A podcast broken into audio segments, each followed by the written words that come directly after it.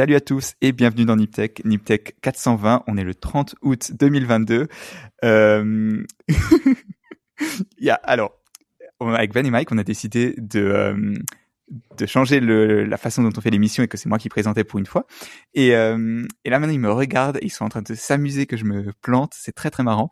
Mais du coup, vous êtes comme je l'ai dit dans le podcast Niptech, moi c'est Baptiste, at bfright sur Twitter, et mes co-animateurs sont Side, S-Y-D-E, Mike.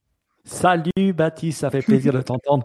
Écoute, après 12 ans d'entendre la douce voix de Ben, je suis content d'entendre la douce, la tienne, et ça fait plaisir d'être là pour euh, parler de Niptech. Et oui, on aime le changement. Ben l'a proposé deux minutes avant le début de l'émission, ou je, je mens peut-être cinq minutes avant. Et voilà, j'ai refusé, Baptiste a gentiment accepté. Donc, on est content que tu mènes le bal aujourd'hui. Et euh, celui qui d'habitude présente l'émission, Ben. Salut Ben. Salut Baptiste, ouais, ça fait plaisir. Oui, j'avais entendu ça dans un autre podcast, euh, All In, et j'avais trouvé très cool de changer. Euh, ça, ça rafraîchissait un peu le truc parce que c'est vrai que, bah, avec les années, c'est pas qu'on radote, mais on a toujours, un, voilà, on a pris nos habitudes et tout ça, et puis euh, ça a changé. Donc c'est hyper bien. Et puis pour ceux qui te cherchent sur Twitter, parce que Bfried, euh, c'est peut-être pas le truc, il faut, euh, donc c'est avec un Y, un D. F-R-E-B-F-R-E-Y-D-T. Mais c'est dans les notes de l'émission. Vous allez juste dans les notes de Ah l'émission et vous trouvez. C'est encore plus simple que d'essayer de les plier. Facile. Euh, du coup, euh, d'abord, on voulait parler un peu de notre vie parce que c'est- on, on aime bien faire ça, par- parler de notre vie. Finalement, pourquoi est-ce qu'on est là pour faire autre chose que ça? Non, je pense pas. Euh, du coup, il y avait d'abord Mike qui disait qu'il allait à l'IFA cette semaine. Oui, je vais à l'ISFA. Alors, bien. on, on a, euh, avec mon entreprise, on n'a pas de stand parce qu'après le Covid, tout ça, bah, finalement, euh, C'est- bah, c'est quoi l'IFA a- déjà? L'IFA, l'IFA, l'IFA, t'as raison de demander. Tu vois, moi je le dis comme euh, si ça, c'est le CIS euh, euh, européen, on va dire ça. Alors, euh, ben voilà, ça fait presque deux ans, deux ans qu'il n'y a pas eu. En 2020, en 2021, il y a eu une petite version, mais elle était vraiment minime. Donc là, 2022, trois ans plus tard, euh, voilà l'IFA qui revient. Donc c'est assez cool. Nous, on n'a plus de stand, donc euh, c'est cool. J'y vais le week-end, samedi, dimanche. Donc je vais pouvoir un peu euh, découvrir plein de trucs, de la tech, des trucs. Une chose à, vous, aux chères auditrices et auditeurs, vous qui savez tout, envoyez-moi sur Twitter à SYDE ou sur notre euh, WhatsApp euh, signal. On dit pas un WhatsApp signal, on dit un groupe signal. Mais euh, voilà, sur notre groupe signal. Et puis des trucs que vous voyez, et puis c'est avec plaisir je vais aller les voir. Je ferai des petites vidéos. Puis je, je vais me marrer. Donc je me réjouis d'être à l'IFA ce samedi, dimanche. Vous avez vu des trucs qui sont cool à aller voir ou pas encore? J'avais même oublié que l'IFA existait en toute franchise. Ouais, et puis la question qui m'intéresse, sans que tu rentres dans les détails et les secrets, mais euh, en fait, vous aviez des stands, t'as plus de stands, euh, donc ça veut dire que ce genre de foire, ça a plus un retour intéressant, ou c'est juste vous, bah voilà, vous avez d'autres trucs à foutre, enfin voilà. Bah, Alors, euh, c'est une bonne question. Alors, comment ça s'est passé? C'est vrai que bah, c'est un peu le cas pour toutes les entreprises, je crois. Quand on fait quelque chose et puis après, d'un coup, on le fait plus pendant une année, après encore deux années, ben finalement, ça, ça nous coûtait quand même assez cher. Hein. Euh, nous, ça nous coûtait presque 200 000 euros. Hein. Donc, c'était c'est pas rien. Et on n'est pas une énorme boîte. Hein. Donc, c'est quand même quelque chose de conséquent. Et donc, euh, on s'est on- on- pendant deux ans, on l'a investi ailleurs. et puis, on s'est dit, euh, voilà, est-ce qu'il y a encore le Covid? C'est vrai que il y a moins d'asiatiques qui viennent, hein, beaucoup moins, parce qu'ils peuvent euh, difficilement voyager, les Hongkongais, les, les Chinois, même au Japon, c'est plus difficile, à Taïwan aussi. Donc euh, voilà, on va voir ce que ça donne. Je pense que là, ça va être vraiment quitte ou double un peu pour l'IFA. Hein. Est-ce que les gens euh, euh, vont revenir? Est-ce qu'il y aura, euh, voilà, c'est vraiment cette émulsion, ou est-ce que ça va être le début de la fin? Voilà, ça va être Ouais, la grande discussion. Et juste- ça me fait, ouais, pardon, Mathis, Ouais. c'est vrai que tu parlais d'Asie. Euh, nous, on a, on a euh, voilà, quelqu'un qui devait aller euh, présenter à une foire, euh, disons, de l'aviation à Hunan, en en Chine. Ah oui. Et puis, les autorités ont dit, en fait, Covid, on va faire plus petit. Donc, qu'est-ce qu'on fait quand on fait plus petit? Tous les étrangers dehors, donc pas d'accès pour les étrangers. Et puis après, ils se débrouillent. Donc, euh, c'était euh, voilà, pour dire qu'effectivement, c'est toujours ces petits trucs où on voit que les réalités, on le sait, hein, mais c'est intéressant de voir comment ça, se traduit. Pardon, Baptiste. Hmm. Non, je voulais demander aussi parce qu'à l'IFA, il y a des consommateurs qui viennent. C'est pas que un salon professionnel.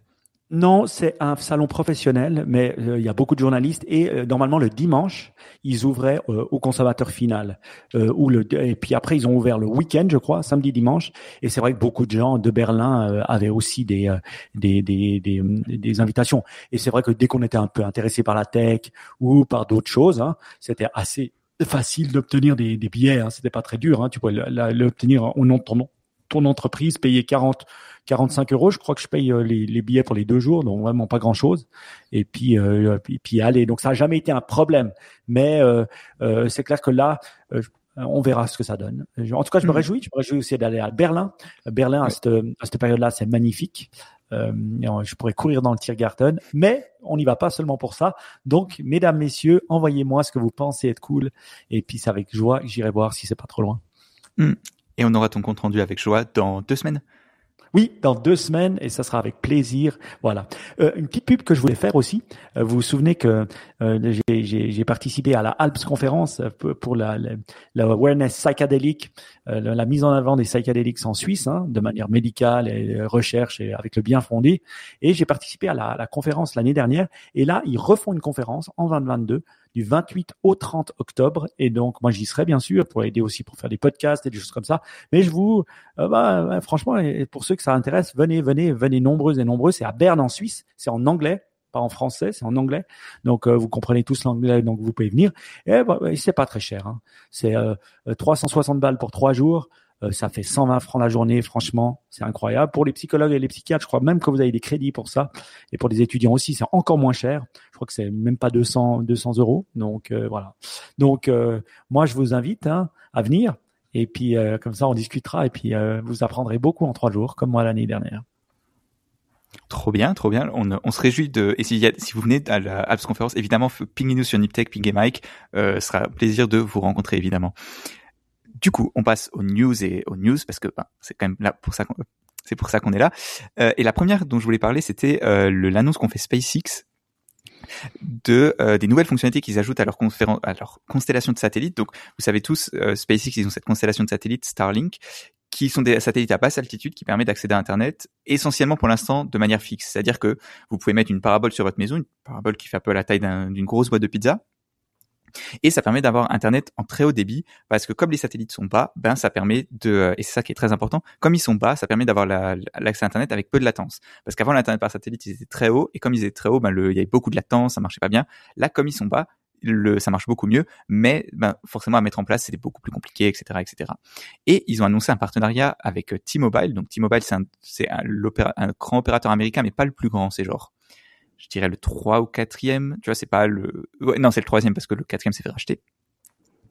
Et, euh, et c'est une grosse news parce que ils, annoncent en fait, disons d'un point de vue technologique, c'est vachement cool. Et vraiment, quand j'ai vu ça, j'étais là, waouh, ça faisait longtemps que j'avais pu ce truc-là. En gros, ils ont avec le, le des sur des fréquences 5G, ils arrivent à communiquer entre le téléphone et les satellites sans ajouter du, hardware sur le téléphone. C'est-à-dire Wow. que votre téléphone aujourd'hui 5G, il peut communiquer avec les satellites de Starlink, enfin leurs nouveaux satellites qui auront, parce que sur les satellites par contre, il faut rajouter des, très grosses antennes, et ça permettra d'avoir une communication vraiment pas très haut débit, mais notamment pour des communications d'urgence. Ça permettrait notamment bah, d'envoyer des SMS, d'appeler si vous êtes en danger, dans la nature, ce genre de choses.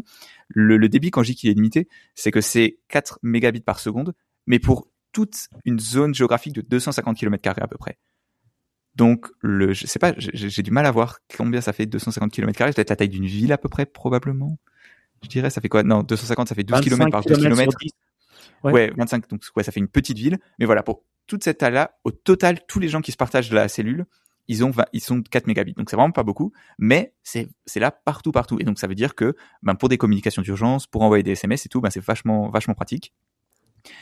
Et, euh, et donc du coup, vous- qu'est-ce que vous en pensez, Mike, Ben Est-ce que pour vous c'est une révolution ou c'est juste euh, un, ga- un gadget pour les riches qui vont euh, qui vont faire de l'aventure dans les montagnes? Américaines Parce que oui, je l'ai pas précisé, mais pour l'instant c'est que ils prévoient que le déployer aux États-Unis. Moi- je vais peut-être euh, vous donner euh, une petite histoire qui est assez dingue sur Starlink. C'est que finalement, je discutais avec mon responsable informatique et euh, voilà, on a on a un site où euh, ils nous promettent, la mairie nous promet un, deuxième fil euh, rapide de rapide pour les connexions internet et puis ça traîne depuis au moins cinq ans. Ils nous promettent, ils nous promettent, ça vient jamais. Et une des propositions pour pallier à cette promesse qui ne vient jamais, c'était, et ça m'a halluciné, hein, mon team euh, IT, c'était de mettre du Starlink afin de pouvoir connecter le site. Et ça m'a halluciné quand j'ai vu ça, parce que tu vois, d'un monde où on en discute ici, qui est plutôt cutting edge, on commence à voir des gens, hein, notamment on en a entendu en France, on en a vu des, des, des, des auditeurs de Niptech aussi l'avoir, et puis là, ça commence à rentrer dans le mainstream, quoi. Donc petit à petit, l'oiseau fait son nid. Moi, je trouve ça assez incroyable, un peu comme il a fait avec Tesla. Hein que ben, Starlink, ça devient, ça commence à être utilisé de plus en plus. Donc j'aime bien le use case. Je me rends pas compte. Est-ce que ça veut dire que tu as du Edge sur ton téléphone parce que j'étais en Grèce pendant les vacances, puis des fois il y avait du 3G, et puis on se rend compte à quel point c'est c'est peu rapide. Donc j'arrive pas à me rendre compte ce que ça veut dire par rapport à ce qu'on ce qu'on a actuellement c'est très lent. Tu vois, probablement ce qui se passerait en fait, c'est que ton téléphone il afficherait 5G parce que c'est les fréquences 5G, mais en gros, le, le, il y aurait du software qui empêcherait, qui t'empêcherait de faire des choses qui consomment beaucoup de bandes passantes. Donc probablement que le que tu aurais que tu aurais que accès à des trucs vraiment limités comme WhatsApp, peut-être Telegram, ce genre de trucs, tu vois, qui consomment pas beaucoup de bandes passantes parce que ben sinon le ça ça, ça saturait complètement le réseau. Je vois juste, je réponds juste parce qu'il y a quelqu'un dans la chatroom qui dit euh, qui comprend pas pourquoi c'était pas possible avec la 5G, euh, avec la 4G. En fait, le truc qui est vraiment qu'il faut voir, c'est que le c'est pas une question de, de, de bande de fréquence de portée c'est vraiment juste que ben il y a des endroits qui sont tellement abandonnés que tu peux pas avoir une tour dans cet endroit-là tu vois genre au milieu des montagnes si tu veux avoir une tour euh, une tour 4G ben il faut des fils qui vont à la tour et ça ben c'est vachement compliqué alors que là ben tu as juste besoin d'avoir des satellites qui sont déjà là de toute façon donc c'est ça l'avantage l'autre chose qu'il faut voir c'est que ben forcément pour Starlink ça rentabilise leur truc parce que ben ils cherchent c'est hyper cher de maintenir une constellation de satellites et donc s'ils ont ce use case là en plus des autres pour eux ça peut être vachement valuable Ouais. Après, c'est une annonce à la Elon Musk. Hein. Donc, euh, pourquoi est-ce que quand vous avez votre euh, satellite et vous avez Internet, vous avez une grande antenne hein? Puis c'est pas, euh, alors elle fait pas 100 mètres, mais elle est grande. Et pourquoi? Bah, C'est parce que c'est difficile de capter un satellite et voilà la, la, la fréquence. Et euh, maintenant, l'antenne, bah, c'est l'antenne de votre téléphone. Donc, elle est quand même un petit peu plus petite. Et ici, il y a des challenges. En particulier, euh, de ce que j'ai lu, il faut aussi refaire euh, des satellites. Donc, quand on a les, les ceux de basse mm. orbite, c'est ça qui est intéressant, c'est que quand on a un qu'on envoie très haut à stationnaire, bah, on l'envoie et puis on, il dure des années, des années, euh, et puis on change plus rien. Donc, il est vite euh, pas obsolète, mais disons les technologies doivent rester. Et si c'est qu'on peut changer. Par contre, le truc, il semblerait, c'est que la, la, Federal Communication Agency euh, n'avait pas encore homologué euh, cette nouvelle antenne. Et donc, alors peut-être ça va vite, hein, Peut-être qu'ils le font le mois prochain, peut-être qu'ils le font dans trois ans, euh, on ne sait pas. Donc, je trouve que bon, d'une part, c'est intéressant. Moi, j'aime bien faire de la marche. Donc, oui, il y a étonnamment beaucoup d'endroits où on n'a pas de réseau, même en Suisse, qui est pourtant hyper bien couvert. Euh, L'autre truc que j'ai vu passer, qui fait du sens pour moi, c'est que on risque d'avoir des coupures de courant. Alors, est-ce que c'est vrai, est-ce que c'est pas vrai, est-ce que c'est parano Voilà, euh, à voir. Mais mettons que ça arrive, eh ben, les satellites, eux, n'auront pas de coupure de courant, tandis que les antennes, euh, elles risquent 5G, 4G ou ce qu'on veut, elles, vont être impactées. Euh, donc, c'est vrai qu'il faut avoir des, des, des, cas comme ça qui sont intéressants. Malheureusement, j'ai l'impression que ça sera pas euh, pour tout de suite et que voilà, on est encore un petit peu euh, dans ces grandes annonces. Par contre, c'est clair qu'en termes de revenus pour SpaceX, euh, bah, c'est toujours le même truc quoi. Euh, combien il y a de gens qui ont besoin d'internet? Bah oui, on a, mais pas tant que ça. Combien il y a de gens qui ont un téléphone et puis qui se disent ah si c'est pas trop cher, une petite sécurité en plus, allez, pourquoi pas? Moi, je regarderai, juste parce que quand je marchais, je me dis, même si c'est 10 par mois ou 15 par mois, voilà, euh, je le ferai. Donc, euh, et donc, du coup, ça vous des marchés énormes. Donc, euh, alors, tant mieux pour eux si ça fonctionne, mais à voir, on va dire. Moi, moi j'ai une question technique.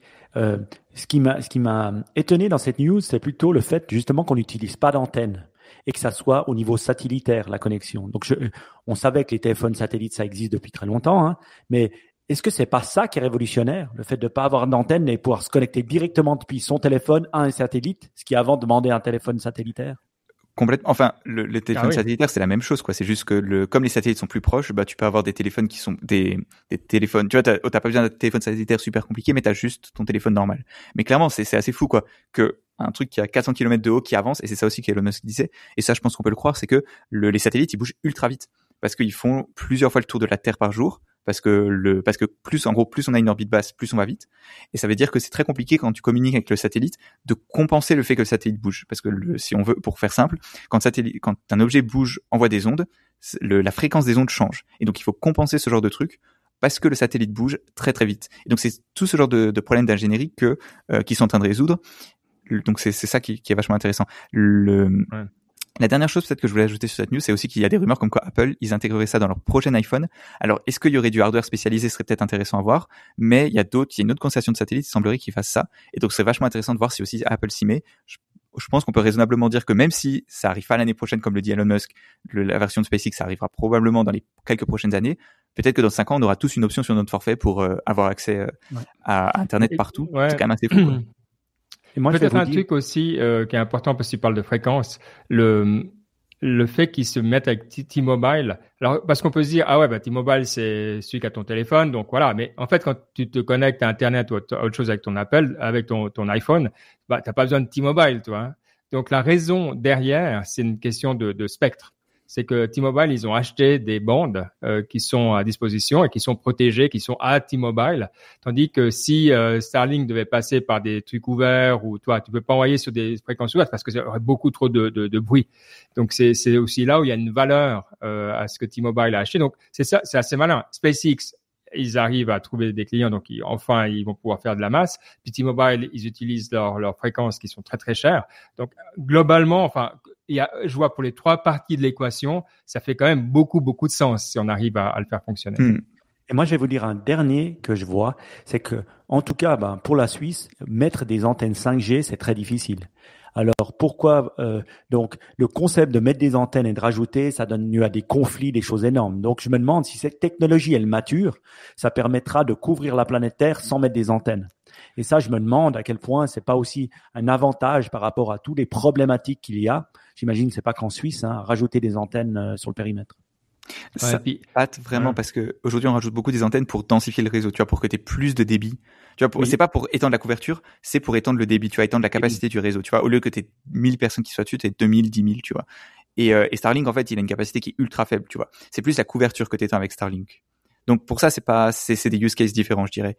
Parce que même si la technologie était mature, j'ai du mal à voir, en tout cas, genre moyen terme, vraiment le, fait que ça ait vraiment une capacité qui soit importante. D'autant plus que même si c'est compliqué de mettre des antennes, envoyer des satellites, parce que tu vois, c'est ça aussi, si tu veux augmenter la capacité, il faudrait envoyer plein de satellites, ça coûte, ça reste quand même ultra cher, tu vois. Donc, je pense que les antennes, elles ont encore de beaux jours devant elles.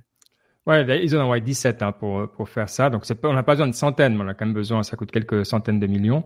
Et puis l'autre truc qu'on voit, alors là c'est plus mon expérience dans les drones, c'est que euh, ben, il y a plus en plus pas mal. Alors pas maintenant, mais dans le futur, il y a pas mal de gens qui regardent d'utiliser le réseau mobile pour les drones. Et on voit de plus en plus le, ce côté satellitaire, euh, parce qu'évidemment le réseau mobile il est redondant dans la mesure où on peut avoir, euh, ben voilà, euh, Orange et Free et ce qu'on veut, voilà, donc on peut en avoir plusieurs et déjà de la sécurité. Mais en fait, il y a pas mal de gens qui regardent à se dire une petite couche satellite juste au cas où, parce que d'un coup, ben, il peut se passer que s'il se passe un problème sur les réseaux mobiles, ça peut être généralisé. Donc c'est redondant, mais c'est la même technologie. Tandis que là, on change carrément de support. Euh, et pour les opérations vraiment un peu critiques, ça devient euh, hyper intéressant. Donc c'est vrai qu'il y, y, a plein plein de sens. Ça fait tellement longtemps qu'on parle des satellites et comment ça allait tout changer, et en fait on les voit arriver, mm-hmm. mais pas de manière complètement spectaculaire, mais comme cette couche qui vient un peu euh, rajouter de, de, de, la sécurité, enfin dans, dans, le sens où on est connecté, euh, parce que c'est vrai que maintenant si on n'est pas connecté, ça devient critique euh, pour plein plein d'applications. Donc euh, voilà, ça sera peut-être pas aussi incroyable que que ce qu'on nous vendait à l'époque, mais euh, là ça peut marcher.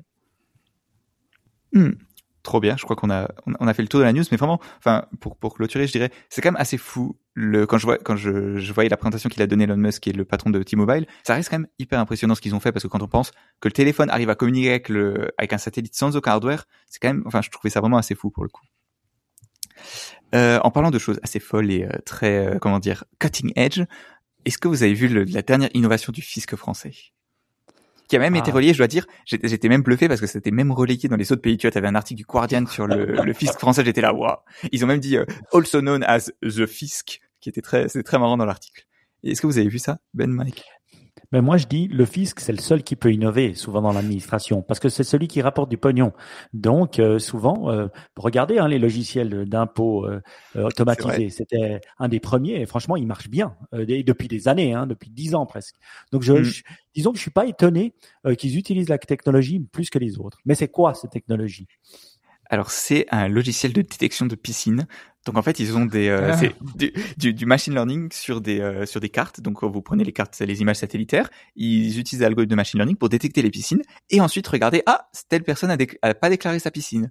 Et euh, parce que dans en France les taxes donc les taxes sur l'habitation, enfin tu payes une taxe en fonction de la valeur de ta maison en gros. Et ben si t'as une piscine, ben, ta maison elle vaut plus cher et donc faut payer plus de taxes. Le truc c'est qu'en général ben personne te demande de déclarer ta piscine parce que ben tu fais ta piscine toi-même dans ton jardin machin. Et, euh, et donc du coup ben maintenant il faut le il faut le déclarer. Enfin il, faut, il vérifie que les, la piscine est déclarée avec euh, une IA ils disent que ça a rapporté, ils, ils espèrent que ça rapporte 40 millions au total sur tout le territoire en une année, sachant que ça a coûté 24 millions à développer, donc ah, plutôt une bonne opération. Hein. Ouais, c'est bon, quand même cher parce qu'il faut les il faut les, les, les images et ça on, on fait ça d'ailleurs là où je bosse et c'est pas donné les images satellites tu vois quand on veut en grande quantité c'est pas donné le développer un logiciel pareil de machine learning tu veux un truc qui est relativement fiable enfin c'est pas c'est pas évident et, euh, et d'ailleurs, il parle maintenant aussi de l'utiliser pour détecter les vérandas, les extensions de maisons, etc., etc. je, je, suis curieux de voir parce que autant les piscines c'est très facile. D'ailleurs, il disait, je crois que tu peux euh, que si tu as un arbre au-dessus de ta piscine, il y a moyen qu'elle soit pas détectée. Donc maintenant la question c'est comment est-ce que tu joues avec le, logiciel, tu sais, pour que ta piscine elle soit suffisamment bizarre pour pas qu'elle soit détectée. Tu vois par exemple, tu rajoutes une bâche bleue par non une bâche euh, rouge par dessus. les piscines elles sont pas rouges normalement. Donc il y a moyen de d'éviter euh, que l'IA te détecte. Ça ça peut être très marrant, tu vois le chat et la souris de changer la couleur de l'eau. Ouais, ce, ce genre de truc, tu vois. Enfin, moi, ça me semble euh, hyper logique hein, de, de, faire comme ça. Euh, et, et, après tout, euh, bah voilà. Est-ce que alors s'ils ont le droit d'utiliser, bah ils ont le droit d'utiliser. Euh, puis s'il y a des gens qui aiment pas, bah faut interdire euh, au fisc d'utiliser. Voilà. Bon. Par contre, est-ce qu'il n'y a pas Il me semble que Palantir avait travaillé avec les, les aux États-Unis sur des trucs qui me semblent un peu plus intelligents, qui est de la, de la détection sur ta déclaration. Parce qu'ils ont hmm. quand même énormément. Enfin, si on hmm. prend le truc de base, ils ont des déclarations qui arrivent, ils ont des humains qui labellent ces déclarations. Elle est juste, elle est pas juste. Donc, pour ceux qui font les machine learning, vous voyez où je veux en venir, même tout le monde, hein, ils ont une base de données incroyable. Et donc, à partir de ça, eh bien, ils peuvent entraîner leur euh, AI et puis euh, aller beaucoup plus loin finalement euh, dans la détection de fraude. Donc, euh, et la comparaison entre les gens, parce que si tu as un data sample d'un certain nombre de gens qui gagnent un certain salaire, tu peux tout, tout à fait, en tout cas, euh, euh, comparer au benchmark et puis voir est-ce qu'il est en dessous ou en dessus du benchmark. Et là, ben voilà, tu revois seulement celles qui sont euh, spéciales. Ça évite du travail et je pense que tu peux faire de la détection. quand je travaillais dans l'audit, hein, bon, c'était il y a 10 ans, hein, c'était il y a longtemps, mais on commençait déjà à utiliser les softwares. Qu'est-ce qu'on faisait? On downloadait les journaux GL, donc financiers des sociétés, et on analysait pour voir quels étaient les mouvements spéciaux. Maintenant, ça se fait systématiquement. Donc comme ça, ils n'ont pas besoin d'analyser tous les mouvements, ils analysent juste les mouvements, euh, euh, voilà, en fin de mois, euh, les mouvements juste en négatif ou en positif, les gros changements ou avec des, des, contreparties. Et, et c'est vrai que ça marche, hein, ça marche très bien. Hmm. Le, le, le, truc cependant pour la détection de fraude, pourquoi c'est pas évident, c'est que le, quand tu fais du machine learning, tu as ton, tu, as, tu vous expliquer, tu, tu as, as ton set de données avec le input, la déclaration, output, est-ce que c'est euh, est-ce que c'est une fraude ou pas, tu vois Ça c'est ton set d'entraînement. Et ensuite, le, le souci, c'est que ben, quand tu entraînes ton algorithme, lui, ce qu'il va faire, c'est qu'il va essayer de rechercher le même pattern. Le souci, c'est qu'en général, en tout cas pour la détection de fraude, j'ai quelques amis qui ont travaillé là-dessus. Le souci, c'est qu'au fur et à mesure du temps, ça change, tu vois. Parce que les hmm. fraudeurs, ils évoluent, tu vois, ils sont chopés, ensuite ils évoluent, ils changent de stratégie. Et donc en fait, c'est pas évident parce qu'en permanence ça change, tu vois. Et autant les piscines, c'est pas vraiment un souci parce qu'une piscine, ça reste une piscine. Et je pense pas que demain les gens ils vont colorer leur piscine en rouge, même si j'aimerais beaucoup. Franchement, si vous avez coloré votre piscine en rouge pour euh, éviter l'IA du fisc, euh, contactez-nous. Ça plus cher que la taxe. ouais, probablement parce que c'est pas très cher la taxe non plus. Par principe. Euh, Ouais, par c'est ça, c'est ça, c'est liberté, freedom. Mais euh, mais par contre pour les pour, typiquement pour les fraudes sur l'impôt sur le revenu et ce genre de choses, c'est pas c'est pas évident. Donc certes, ils pourraient le faire, mais c'est pas. Mais tu crois pas que tu peux comparer à la moyenne, tu vois? Euh, tu vois, tu, que tu compares la moyenne, tu compares la moyenne des gens, et puis tu dis, ouais, est-ce qu'il est en dessus ou en dessous de la moyenne? Enfin, s'il est en mais dessus, c'est pas, c'est pas évident. Parce qu'en plus, le souci, c'est, et c'est là, c'est peut-être là aussi que tu rentres dans le domaine de qu'est-ce que tu as le droit de savoir sur quelqu'un, tu vois. Parce que ah. là, tu vois, genre les piscines, ok, bon, c'est des images, les images euh, aériennes, c'est public, tout le monde sait que c'est collecté, tu vois, c'est pas, c'est pas vraiment une invasion de ta vie privée de faire ça, tu vois. Mais demain, est-ce que tu as envie que le fisc, il compare des, les photos de ton compte Facebook à ton, ta, ah déclaration d'impôt, tu vois, pour voir? C'est, c'est ça aussi, c'est quelle est la limite, tu vois? Parce que si t'as juste une déclaration d'impôt, quand tu vas dans ton jet, pas énormément. en train de te la péter, et puis euh, le fait que tu payes 0% d'impôt parce que tu es un influenceur à Dubaï. Bon, bah. Mais bon, attends, il y, a, y a combien de maisons en France? Euh, Parce que, bon, il y a quoi? 80 millions d'habitants? 15 millions euh, Il y a 66 millions d'habitants, peut-être 10 millions de maisons, peut-être? 10 millions de maisons, 20 000 piscines. Hein. Donc, toi, euh, bon, est-ce que c'est beaucoup? Il y a 20 000 piscines des... ou 20 000 piscines qu'ils ont détectées ont été repérés, donc euh, non, qui ont ah, été repérés en, plus, c'est énorme, quoi. Ouais, c'est Je sais pas combien ah, il y a de piscines en France, mais toi, euh, du coup, tu mm. fais le ratio. Il y a pas 10 millions de maisons qui ont une piscine, donc sur, si même s'il y en a, euh, vois, je suis en train de me demander euh, à quel point c'est de la fraude est généralisée dans ce domaine. Quoi. Ah mais je pense, je pense que les trois quarts des piscines sont pas déclarées probablement parce que tu vois si c'est une piscine en plus qui est un peu simple que tu que tu fais toi-même, jamais quand tu fais une piscine toi-même tu vas aller euh, au, tu vas marcher c'est l'agent du fisc, eh coucou je peux avoir plus d'impôts, tu vois concrètement les, gens le font pas quoi. Bon, à terme tu peux vraiment utiliser cette technologie et je pense moi 24 millions ça me paraît énorme hein, d'avoir payé pour ça donc j'espère que ça marche que pas que pour les piscines hein, parce que tu vois tu peux aussi l'imaginer si tu dis, ben voilà, maintenant vous utilisez plus les panneaux solaires, euh, ça devient une obligation légale d'en avoir. Après, tu peux contrôler les gens que le font. Euh, voilà, mm. tu peux aussi contrôler si les gens coupent leurs arbres ou pas, euh, légalement ou pas. Enfin, il y a, y a, pas mal de choses que tu peux commencer à faire. Hein. Je, je sens que ton âme de Suisse ressort. Alors là, je, je, sens ça. Mais parce que tu vois, les Français, je suis pas sûr qu'ils diraient ça. Non, non, mais t'as pas besoin de ça en Suisse parce qu'il y a le voisin qui dit t'inquiète. Donc, ça leur a coûté combien t'as dit? 24 millions, j'avais lu. 24 millions. Après, c'est marrant parce que je regardais plusieurs sites. Il y a un site qui dit que ça va leur ramener 10 millions. Il y a un autre, 10 millions, mais c'est parce que c'est que... qui dit 40 millions. Ouais, parce qu'en fait, 10 millions, c'est juste le, 10 millions, c'est juste pour l'instant, parce que pour l'instant, ils l'ont pas déployé partout. Tu sais, c'est l'administration, faut pas aller ah. trop vite. Du coup, ils sont que dans quelques départements. Et ensuite, ce sera généralisé à toute la France. Du coup, tu fais une petite règle de 3 et puis tu vois combien de. Ben moi, j'aimerais poser une question à notre euh, communauté Niptech, notre Niptech Nation. Je sais que vous êtes nombreux euh, en France. Donc, si quelqu'un euh, s'est fait choper pour sa piscine, merci de nous dire comment c'était. Il peut le faire en privé. Comme ça, ça nous intéressera de savoir un peu comment ça s'est passé. Et si vous voulez des stratégies pour éviter que votre piscine soit chopée, on peut, on peut parler. mais, le, le, vous, ça vous, parce que c'est vrai que c'est toujours le même, la même question maintenant avec ces technologies. Euh, c'est vrai que c'est la question de la limite. Euh, parce que vous là dans le monde des drones, je vous l'ai déjà expliqué ici, on pourrait avoir des systèmes qui fait que dès que vous êtes en infraction, on le sait. Parce qu'on sait où vous êtes, on sait, mais on a décidé de pas le faire de manière consciente parce qu'à un moment, ça crée quand même un climat qui est pas euh, celui que tu veux. Toi, si c'est tout le temps, partout, et, c'est une vraie bonne question de société on peut se dire, bah, quelqu'un qui a les moyens d'avoir une piscine et doit payer, bah, il paye, point, et puis voilà. Euh, mais où est-ce qu'on s'arrête? C'est où, où, et je suis vraiment curieux dans la communauté. Faites-nous savoir, soit dans Signal, soit euh, sur euh, Niptech Podcast, si vous avez des exemples que vous trouvez. Non, ça, ça serait vraiment ma limite. Euh, pour moi, j'ai un peu de peine à, à savoir. Parce que je, je entre les deux en me disant. En même temps, pour des trucs évidents, bah voilà, euh, tu, tu, te fais choper, puis on va rentrer dans un monde où ça sera très difficile de, de feinter. Bon, je dirais que c'est un peu la même chose euh, quand tu vas vite en voiture.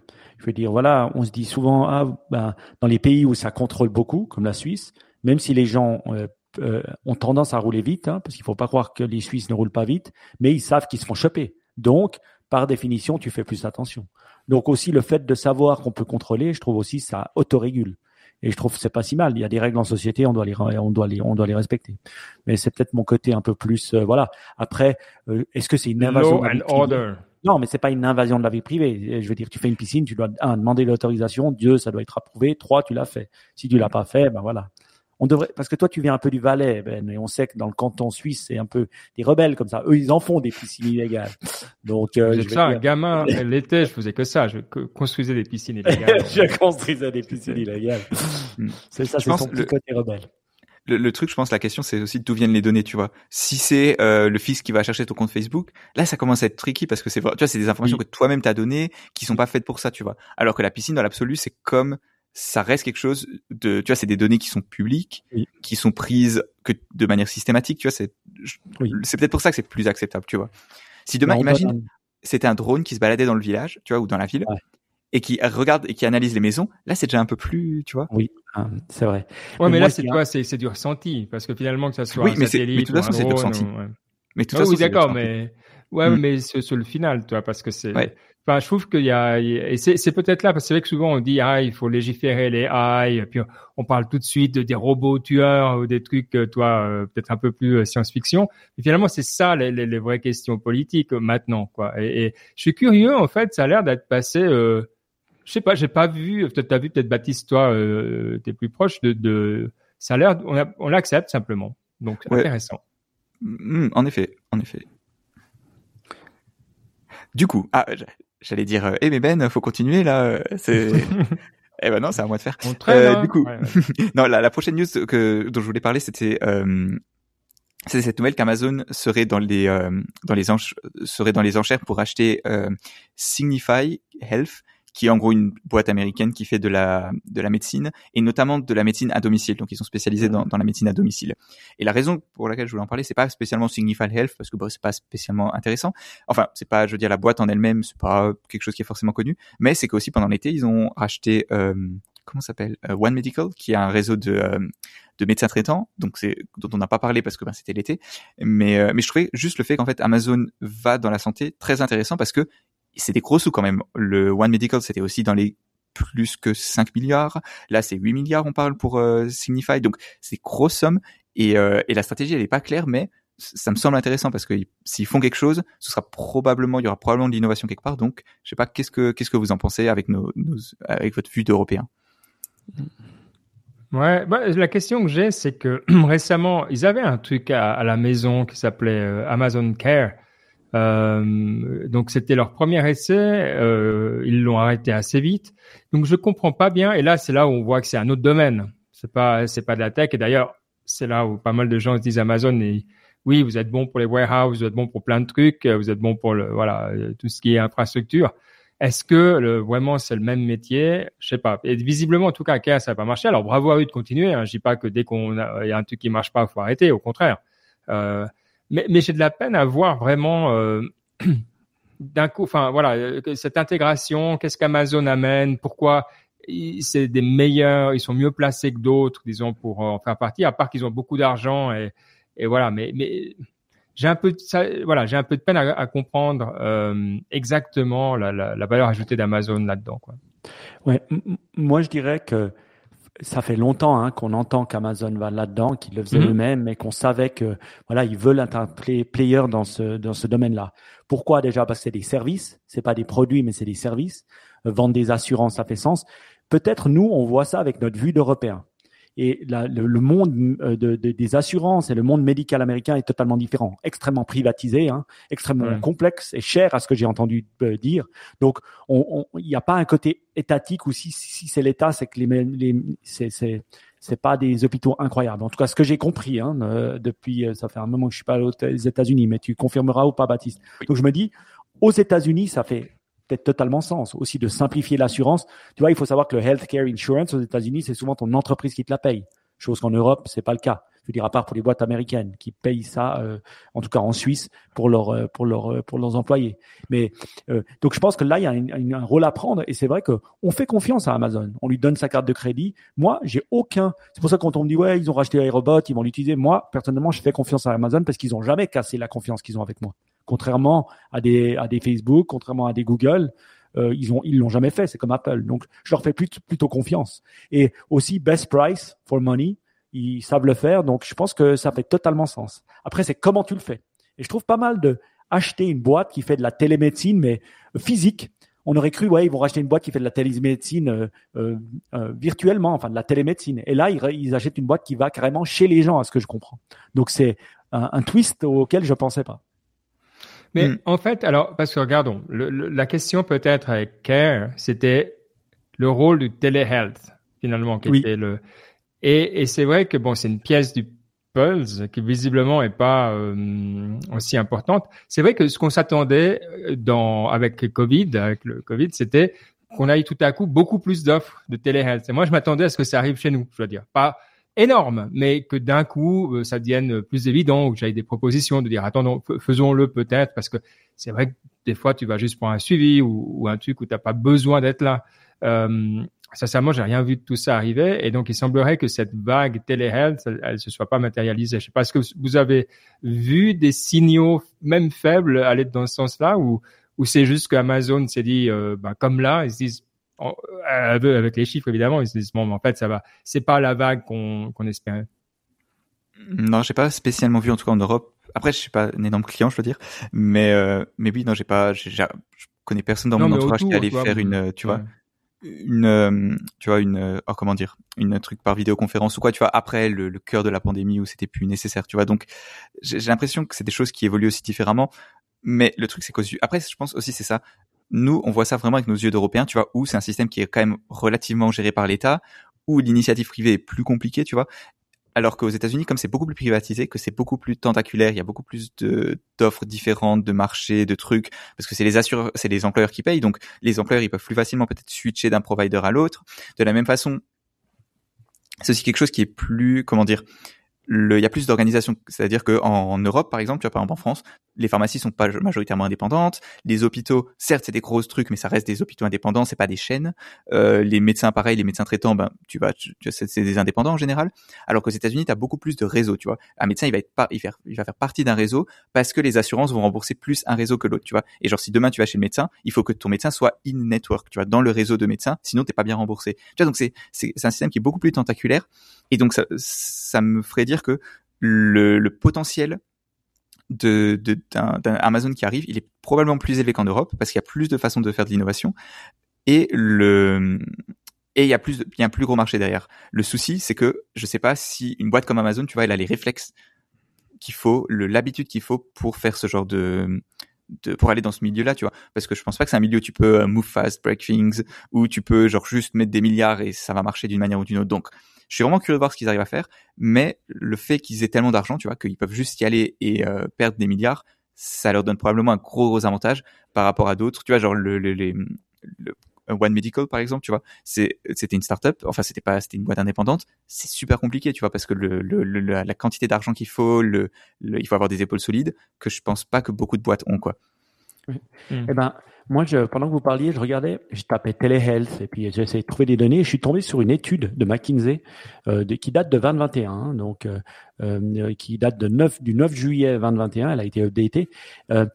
Et puis il, disait qu'en en février, donc le chiffre, il y avait 38 fois plus de telehealth le, le, en février 2021 par rapport à avant le Covid, hein, janvier 2020. Donc, et on, on, voit clairement un pic pendant les, la vague Covid et après ça se stabilise à 38 euh, euh, fois supérieur. Euh, donc, c'est clairement quelque chose qui est en train de se développer.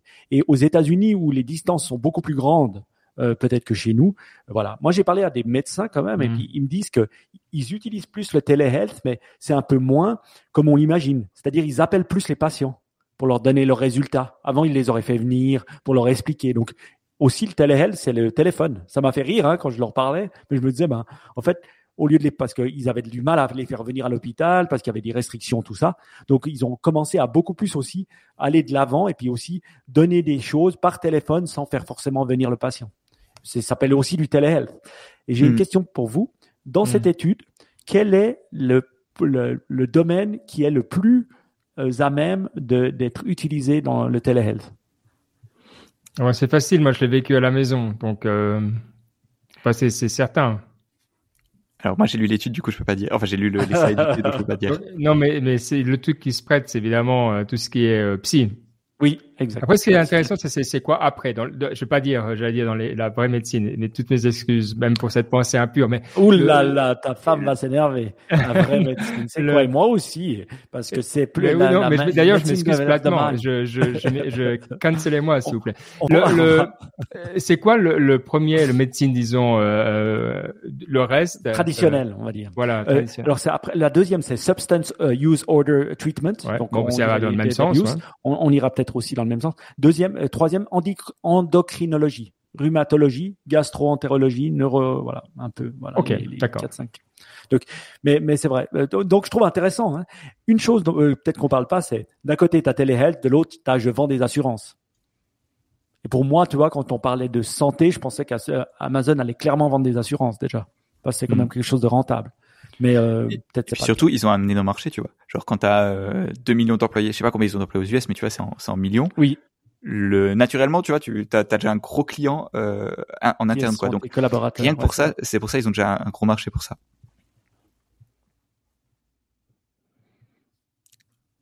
Je crois que c'est nouveau à moi de, de prendre le relais.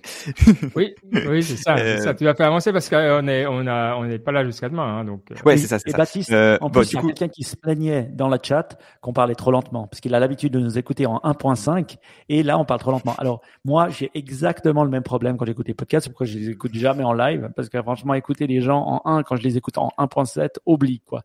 Donc, il va falloir parler un plus vite Et deux, pas laisser des gros, des grosses pauses comme ça. Alors, pareil, les pauses sont enlevées par les, les, lecteurs de podcast, j'espère. Mais du coup, le, maintenant, je pense qu'on peut passer au Ask Niptech. Et euh, le premier Ask Niptech, c'était euh, les deux qu'on a reçus dans notre communauté signal. D'ailleurs, donc si vous voulez des discussions intéressantes sur euh, le sur la tech, sur ce dont on parle dans Niptech, ben venez dans notre communauté signal. On, est bien, c'est gentil, c'est accueillant. Venez, c'est vraiment cool. Euh, la première, c'était qu'est-ce qu'on pense Est-ce qu'on pense que dans un an, le texte ou image, donc les modèles comme DALI, Stable Diffusions, etc., etc., seront généralisés et gratuits? Et si oui, est-ce qu'on pense que ça va changer la société, le monde du travail, etc., etc. Euh, je sais pas, Ben, Mike, des idées, des réflexions Ouais, moi, je suis convaincu que ça va, ça va. Alors, ça va pas bouleverser, on va plus reconnaître nos postes de travail, etc. Mais on sait que ça arrive euh, et qu'il y a beaucoup de tâches qui vont être euh, faites par l'intelligence artificielle et ça va pas être euh, voilà AI eats the world d'un coup mais ça va manger là d'un coup moi maintenant avec Dali pour le moment je vais beaucoup moins chercher d'images mmh. d'illustration parce que de toute manière elles sont nulles la plupart de ces images d'illustration c'est des stocks pourris euh, stocks photos et donc là j'ai des trucs peut-être oui c'est pas parfait mais sincèrement, c'est au minimum aussi bien que les trucs que j'ai. Et en plus, j'ai pas à me prendre la tête avec les droits. Donc, c'est clair. Et je m'attends à ce que ça arrive dans plein d'autres domaines euh, où c'est pas, où ça sera pas trop cher, etc. Euh, mais même quand on, on regarde ce qu'on utilise déjà maintenant et qui va se faire de manière, euh, enfin, qui est automatisée, c'est toutes les corrections de texte, euh, un peu plus que Word, disons, mais qui commence à dire attention cette phrase et tout ça. C'est des trucs que j'utilise aussi parce que franchement, ça améliore les textes. Et donc, de fil en aiguille, sincèrement, oui, euh, je m'attends à ce qu'il y ait une, très très gros, un très très gros impact sur, sur le travail, surtout dans des milieux comme le nôtre où il y a finalement euh, pas mal de tâches qui sont des fois, euh, disons, automatisables. donc le nôtre c'est l'administration. et donc je me réjouis. Donc mhm. ouais, alors moi très convaincu, clairement. Je sais pas pour toi, mhm. Mike. Oui, moi je pense que quand tu l'expliquais, je voyais tout à fait Google l'avoir. Parce que voilà, quand moi je recherche des images, souvent, hein, bon, c'est pas pour des choses publiques, c'est souvent pour l'interne. Euh, voilà, on cherche à imager un slide ou imaginer quelque chose qu'on va montrer, et puis on tape le texte, et puis après on, on, copy-paste une image qu'on met ensemble. Mais c'est vrai que je me vois, enfin, quand j'aurai le login d'Ali, je me réjouis de l'avoir, je me réjouis parce que c'est exactement ce qu'on a besoin. Et on tape déjà le moteur, la, recherche dans Google. Mm. Donc, je vois tout à fait Google inclure ça dans, quand je tape image au lieu de tomber sur des images avec des droits. Et ça, c'est extrêmement complexe. Je parlais à une grande société française. Elle me disait, euh, eux, euh, étant donné qu'ils ont des milliers de produits, euh, et puis que ces produits ont des, ont des photos et ces photos ont des droits et ces droits des fois ont des mannequins ou pas dessus, ils ont, mais c'est hyper complexe à gérer. Mais quand je dis hyper complexe, c'est qu'ils ont des bases de données avec j'ai le droit pour ce pays, pas pour ce pays-là, c'est vraiment complexe. Donc si on s'imagine cette complexité-là qu'on peut bypasser en, en, en, bah voilà, en utilisant du AI, en tout cas en partie, je pense que ça fera totalement sens. Hmm. Ouais, puis on le voit dans les dans les textes pour nous dans les textes légaux où finalement il y a des des gens qui font des recherches en disant ce texte, ce texte, c'est compliqué, c'est pas qu'il y a des liens, puis de la trouver. L'intelligence artificielle fait ça très bien. Euh, de nouveau, c'est du pattern, c'est donc typiquement là, c'est des. Alors, c'est pas spectaculaire dans la mesure où vous allez vous dire ah enfin le, mais mais mais dans certains domaines, ça va permettre d'aller beaucoup plus vite et de et vraiment euh, voilà d'être sûr que quand on prend une décision, on a une bien meilleure vision d'ensemble du, du cadre légal, de ce qui s'est passé dans les tribunaux, etc. Donc, euh, hooray, époque mm. incroyable. Ouais, mais je pense que c'est le, c'est ça, c'est le c'est vrai le cours de l'innovation classique, tu vois, où c'est pas un où t'as pas un métier qui va être remplacé, mais plein de petites parts qui vont être euh, hit out. Et à la fin bah tu te retrouves avec ben, par exemple l'exemple que j'ai, tu sais c'est dans euh, Mad Men, tu sais ils ont tous tu vois c'est dans les années 60 une agence de pub, bah tous les cadres ils ont une secrétaire, tu vois parce que il y a juste trop de choses à faire à la main, machin, taper des trucs et tout. Dans le futur euh, dans 20 ans après, 20 ans après 30 ans après, plus personne n'a de secrétaire parce que ben t'as juste plus besoin. Il y a l'informatique, il y a le, c'est des choses qui sont plus auto, qui, automatisées, efficaces, et tu t'as plus besoin de secrétaire. Personal assistant. Mike, as-tu une personal assistant? J'ai une personne qui fait le rôle de personal assistant, mais pas que. Donc euh, voilà, elle fait plein d'autres euh, choses. C'est-à-dire, Mike, attention là, je pense qu'il faut que tu expliques plus. non, mais je veux dire, à l'intérieur de l'entreprise, elle fait. Je fais pas le personal Musk, hein. Ah non, bien sûr que non. Ah non, non, non. Et, euh, euh, euh, personal assistant, plus, bah, elle fait d'autres tâches à l'intérieur de la société. Donc, je pense pas que c'est quelque chose qui est vraiment ça. Bon, voilà, maintenant, ce qu'on voit, c'est plus avoir des, des, aussi des chief of staff, parce que finalement, tout le monde sait répondre à sa correspondance. Je veux dire, voilà, les gens, ils, savent utiliser les emails et puis ils savent un peu plus faire les choses technologiquement. Donc, ça demande aussi beaucoup plus. Bon, voilà, après faire des présentations, des choses comme ça. Donc, Mais vous savez ce qui a disparu? complexe. C'est vrai que tu me fais penser, on parlait des AI, il y a des trucs qui marchent et qui marchent pas. Et là, tu m'as donné un exemple d'un truc qui marche pas. Vous vous souvenez, il y a quelques années, il y avait eu ce, ce produit d'une sorte de, c'était un peu chatbot puisque AI, hein, mais qui proposait de, de prendre les rendez-vous pour toi. C'était des fake euh, secrétaires, quoi. Et donc tu envoyais, puis ils disaient ah euh, Mike est disponible à tel en fait c'était tellement chiant parce que elle comprenait rien. Tu faisais 25 itérations pour euh, trouver un rendez-vous parce que c'était jamais clair. Que c'est plus simple finalement de, de faire toi. donc c'est vrai que c'est assez intéressant il y a des trucs qui semblent évidents. Enfin, on se dit, ah ouais, ça, ça va être cool d'automatiser, puis en fait, ça, ça marche pas. Enfin, je sais pas si vous avez cette Doodle fonctionne quand même. Mais voilà, oui, mais toi, t'as pas besoin d'un chatbot ou d'un AI qui vient t'aider, quoi. Non, non, mm. des fois, l'interaction de un, deux trucs, elle est énorme. Et aussi dire, ouais, ben, je vais faire comme un dentiste, je vais laisser les plages ouvertes, puis les gens vont pouvoir prendre leur meeting, c'est exclu. Moi, euh, franchement, je fais pas ça. mais il y a beaucoup de gens ici qui font ça pour le coup. Ouais. Ouais. mais à des plages données. Euh, ouais, bah tu, tu, reçois un, genre tu reçois un lien puis tu sélectionnes le, le quand t'es dispo. Si ça c'est ça les gens. Exclu que quelqu'un d'autre décide de mon temps. Euh, alors ça, alors bravo à celles et ceux qui décident que quelqu'un, c'est comme les emails, tu vois, c'est exclu que quelqu'un dise attends j'ai j'ai besoin d'une réponse pour X, dit ouais, tranquille. Hmm. Mais c'est intéressant que tu dis ça parce que le, les critiques que j'ai vues elles sont dans l'autre sens, que c'est la personne qui doit choisir son temps pour laquelle c'est vachement impoli. Parce que dans l'absolu, si toi tu m'envoies un lien Calendly, ça veut dire que le que moi, je suis juste là pour boucher les trous, tu vois. Hmm.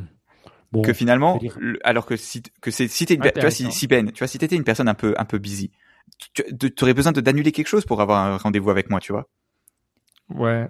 Ouais, ouais, donc, il faudrait, donc en fait, il faudrait qu'on discute ensemble pour que tu me dises ah bah ça c'est pas trop important, je peux le faire à ce moment-là, tu vois.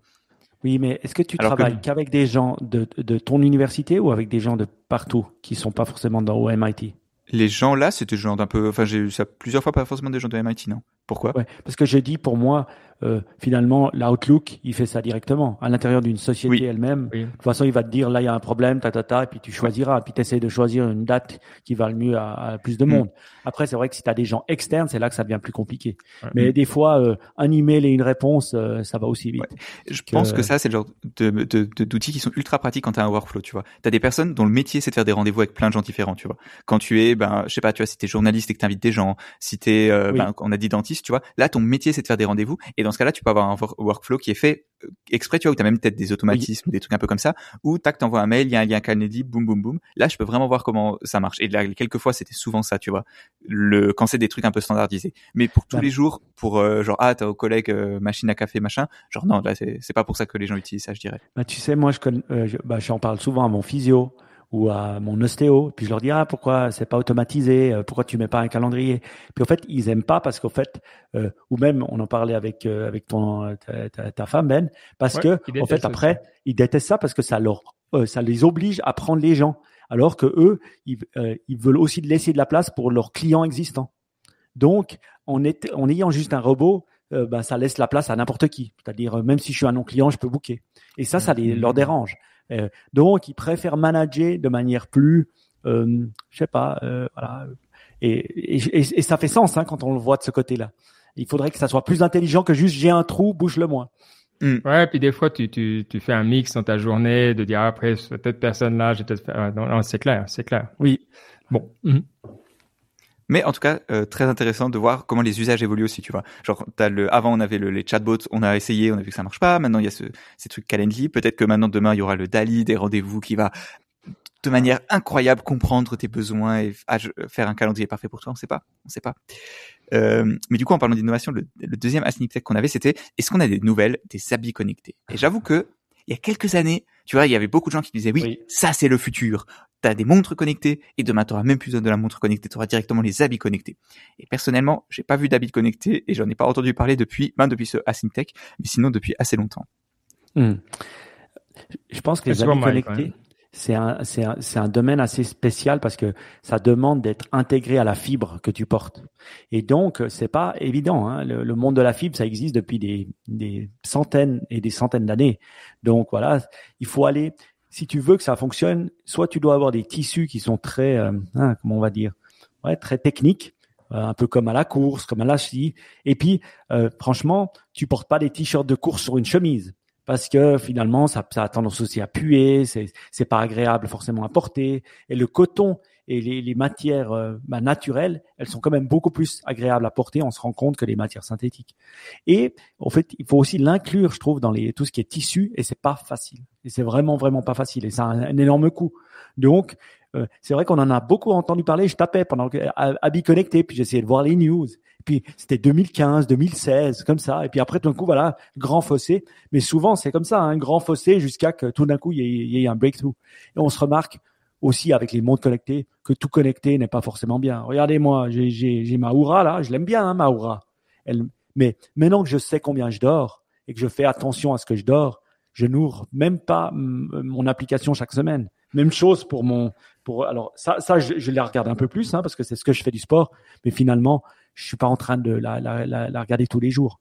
Donc je crois que la connectivité, on s'y habitue aussi. Donc le use case de pourquoi la biconnecter, à quoi ça servirait euh, Est-ce que c'est pour voir battre mon cœur? Ben, Je peux déjà le voir avec ça, avec ça de manière assez correcte hein, pour les gens qui ont des, des problèmes euh, d'arythmie et ce genre de choses. Donc le use case est encore pas totalement fait. Peut-être dans le sport. Hmm. Et je pense aussi que l'intégration est pas évidente, tu vois, c'est que le, en fait, est-ce que, je pense que c'est arrivé, tu vois, les habits connectés, l'idée de, de l'idée qu'il y aurait des capteurs partout, tu vois, c'était euh, Internet of Things, que tout serait, qu'il y aurait des capteurs partout, que tout serait connecté, mesuré. Le souci, c'est que, ben, en fait, si tu veux faire ça, il faut quand même à un moment que tu, que tu, t'aies les données qui partent, il faut, c'est bête, mais il faut le recharger avec ton téléphone, il faut le recharger. Enfin bref, c'est, c'est des choses. mon habit, merde! C'est ça. Et, et à la fin, en fait, tu te rends compte que, ben, pour que tu aies un capteur quelque part, il faut que tu aies une interface. Et un habit, ben, c'est pas une bonne interface pour un capteur. L'autre chose, c'est que bah tu veux un bon habit, tu veux un bon habit et un bon capteur. Et l'entreprise qui fait des bons habits, bah, c'est pas l'entreprise nécessairement qui fait des bons capteurs, tu vois. Et c'est tout ce genre de problème qui fait qu'en fait, ben, c'est une idée sympa et je vois d'où elle vient, mais en fait, ça a jamais marché parce que ça, je pense que ça a jamais vraiment fait de sens, tu vois. T'as ta montre qui marche bien. Pourquoi te faire chier avec euh, un t-shirt et puis après tu le mets à la machine et il faut changer le truc. exactement. Je pense que il faut aller l'étape d'après et c'est sous-cutané ou c'est au niveau de Johnny Mnemonic, mon super au favori, c'est-à-dire dans le cerveau. Donc je pense que là, c'est beaucoup plus voilà à même de, de, de faire faire des émules euh, que, que de faire euh, que de mettre sur les habits. T'as raison. Hmm. Mais peut-être on se trompe. Mais belle toujours aller plus loin, tu vois. Genre c'est ça quand t'as quand t'as tort. En fait, y a, tu peux soit dire ah ben on avait tort, soit non non c'est parce qu'on n'est pas allé assez loin, tu sais. On verra, l'avenir nous le dira. Hmm. Hein. Et, et euh, mais du coup, maintenant, pour finir après, la après les Asniptech, c'est naturellement la, la partie inspiration. Mike, c'est tout à toi maintenant. Voilà, et comme d'habitude, on prend un grand bol d'air et on apprend à respirer. Ce qui est bien, hein, j'apprends à respirer et j'ai remarqué, pour ceux qui ne le font pas encore, je médite avec mes enfants euh, 5 à 10 minutes le soir avant qu'ils aient se coucher. Moi, ça me permet de méditer une deuxième fois, parce que je médite environ 12 à 15 minutes en début de journée, la première chose en me levant le matin, et euh, comme Ben d'ailleurs. Et euh, euh, mais le soir, c'est bien. Donc, je vous dis un petit truc à faire si vous avez des enfants. Vous allez, Inside Timer, c'est gratuit, c'est en français, c'est en anglais, c'est en toutes les langues que vous voulez. Cinq minutes, franchement, mes enfants, ils adorent. Ils dorment après comme des euh, comme des bébés, chose qu'ils ne sont plus. Mais je trouve que c'est une belle habitude à prendre. Donc, c'est la rentrée scolaire. Hein, c'est la rentrée scolaire aussi pour les personnes en France, je crois, cette semaine ou la semaine prochaine. Donc, euh, voilà, je vous euh, conseille vivement d'essayer la méditation. Je vous mettrai, bah, puisque j'en parle, un petit lien sur la médite que je fais avec mes gamins, qui est vraiment cool. Un petit event dont je voulais parler, puis j'ai reçu un, un, un, un lien email de, de mon ami Yves, qui fait aussi partie de la NIP Technician qu'on connaît depuis très longtemps, et qui m'a envoyé un, une nouvelle euh, euh, qui m'a dit ouais cet event pourrait te plaire. J'étais là ok, je clique dessus et c'était l'event de Loïc Lemer. Et euh, voilà, Loïc Lemer semble avoir vécu en Amazon. Original gangster. Ouais, l'original gangster, hein, franchement, du le web et tout ça. Franchement, c'est un vrai de vrai lui. Et euh, euh il, il, fait une conférence qui s'appelle PAWA, donc P-A-W-A, à Paris du 14 au 15 octobre. Et je trouvais intéressant parce que franchement, euh, ça, ça a l'air de mélanger euh, nouvelles technologies de pointe, Web3, hein, euh, crypto, euh, des machins comme ça. C'est bien kitsch. et, et, et, le monde un peu euh, plus ésotérique de, ben voilà, il, il parle avec de la méditation, des gens un peu, un peu plus spirituels, on va dire. Écoute, moi je trouve que euh, je trouve que c'est assez dans l'air du temps. Oui, c'est un peu un, peu trop dans l'air du temps, je dirais. mais euh, disons, est-ce que c'est le Burning Man? Mais euh, reconnaissons une chose, c'est que notre ami Loïc, il peut toujours faire venir des bonnes personnes, il connaît péter le monde. Et c'est vrai que si on peut allier, allier euh, euh, technologie, apprendre quelques petits trucs et aussi apprendre sur sa, sa, sa, pleine conscience et apprendre deux, trois techniques, moi, je suis assez pour. J'ai regardé, suis-je dispo le 14-15 Malheureusement pas. Mais pour ceux qui sont à Paris, franchement, moi, je serais vous, je serais. Alors, juste, je vais juste lire sur leur website, il y a, il y a une phrase, enfin, il y a, il y a plusieurs phrases, juste en lire une pour vous donner un peu l'idée. Euh, maintenant j'ai perdu. Attends, celle où il parle de Web 3.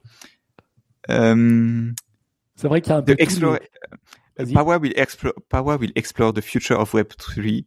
Euh, le métaverse et l'IA seront euh, aussi bien que la, que la, que la conscience peuvent être fondamentales pour faire du business. Euh, les applications et la transformation, la self-transformation. Donc c'est, il y a beaucoup de, de buzzwords. C'est profond. Il y a beaucoup. C'est profond. Surtout ma traduction. Là, je t'ai dit, je suis d'accord, je suis d'accord, je suis d'accord qu'il y a beaucoup de buzzwords. Après, je pense que ça vient. Euh, il a quand même du talent, notre ami Noïc, et puis il a ah quand même fait de grandes choses. Donc, par respect pour tout ce qu'il a fait, moi, si j'étais parisien, j'irais quand même voir un jour. Mais voilà, c'est moi. Ouais. À fond, si c'était pas lui, je j'aurais des commentaires. mais comme c'est lui, on va lui dire. Allez, on euh, est dans le doute. Oh, bah ouais, non, mais écoute, euh, c'est ça. Il a prouvé par ailleurs que voilà, il savait organiser ce genre de truc. Euh, J'irai pas, mais euh, très curieux d'avoir vos feedback et c'est cool de de, de bah, de nouveau. Il faut sortir un peu de sa zone de confort, faut les regarder, il faut être curieux. Donc euh, franchement, mince quoi. Des fois, voilà, il faut aller chercher où on s'y attend pas. Et là, je m'y attendais pas. oui, ah, dis, celui-là, tu t'y attendais pas. Merci ah non, je pour, le, pour le petit truc, mais j'étais aussi étonné. La vidéo n'est pas si incroyable, c'est vrai. Un autre truc ben, qui est étonné, euh, c'est que vous nous avez souvent entendu parler de Lex Friedman en, tant que podcast, qui est un collègue de Baptiste au MIT. Je ne savais pas. Il est la porte à côté, donc euh, c'est un podcast qui commence à avoir énormément de succès. Et c'est vrai que c'est une bonne euh, bonne personne, franchement. là, il, il, interviewait le joueur de, de favori, Mac, comment il s'appelle? Tu vois, je, je fais pas de du Magnus Carlsen. Magnus Carlsen. Très, très bonne interview que j'ai commencé. Ouais. Oui, un bon interview, euh, assez technique, hein, il faut aimer les échecs, mais euh, voilà. Et euh, un autre interview que j'ai beaucoup aimé de lui, celui de Jordan Peterson. Alors c'est un professeur, ex-professeur qui a fait beaucoup de parler de lui. Certaines personnes l'aiment pas, d'autres le détestent, d'autres le haïssent, d'autres l'aiment. C'est un peu comme ça.